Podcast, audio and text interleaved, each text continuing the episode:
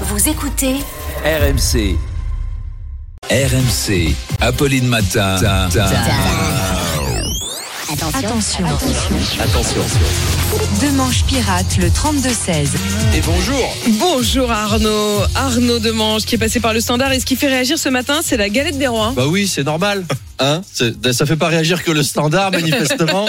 ça fait aussi réagir à côté de moi. Donc aujourd'hui, ces galettes, j'espère qu'on va pouvoir tirer les rois. Ici, il paraît qu'il y a des galettes dans la régie, euh, Mhm. un, peu plus loin dans les Mhm. couloirs.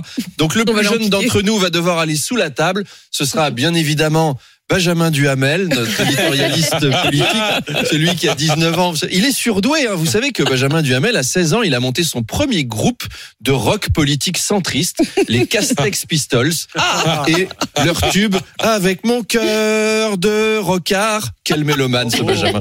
Alors Benjamin nous a confié au standard, cette année c'est plutôt la galère des rois. La galette des rois n'aura jamais aussi bien porté son nom puisque seuls les rois pourront s'en payer. Pardon, excusez-moi. Fatima, pâtissière à Lens, n'est pas convaincue par les aides du président au boulanger. Elle nous dit, hier Emmanuel Macron recevait notre profession à, l'Élysée. On a tiré les rois, puis le chef de l'État a pris une couronne et il l'a déposée sur la tombe de notre profession.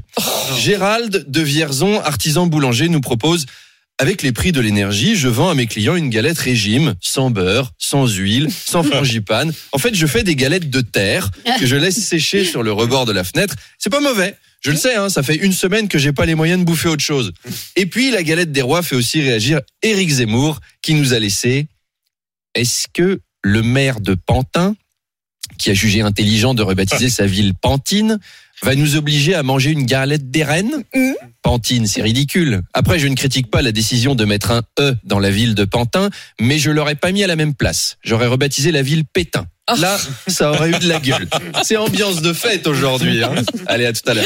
À tout à l'heure Arnaud Demange qu'on retrouve à 8h20 sur RMC.